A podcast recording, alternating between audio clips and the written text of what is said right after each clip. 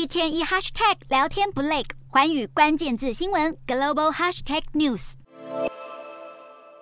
美国近几年对中国日益扩张的实力越来越警觉。由众议院外委会共和党首席议员麦考尔领衔发表的评估报告指出，中国在全球各地的经贸活动已经形成令人不安的趋势。尤其北京当局借由“一带一路”计划深入中南美洲和非洲等地区，对当地造成了有害影响。报告指出，全球已有一百多个国家签署了一带一路的合作文件。中国还积极输出五 G 通讯、太空系统等入侵式的技术，在各个国家制造依赖陷阱，借此对各国政府施加恶意影响力。中国借由这些方法对外国进行政治干预，包括强迫政府和台湾断交。不过，美国国防部长奥斯汀最近表示，乌俄战争爆发后，中国应该会避免对台湾施加更激进的措施，以防步上俄罗斯的后尘，遭到国际社会集体制裁。此外，近期许多参与“一带一路”的穷国纷纷出现严重的债务危机，包括斯里兰卡、辽国等，都陷入经济崩溃的风暴当中。麦考尔就发出声明，大力呼吁国际社会应该开始向中共追究责任，阻止北京当局破坏国际稳定。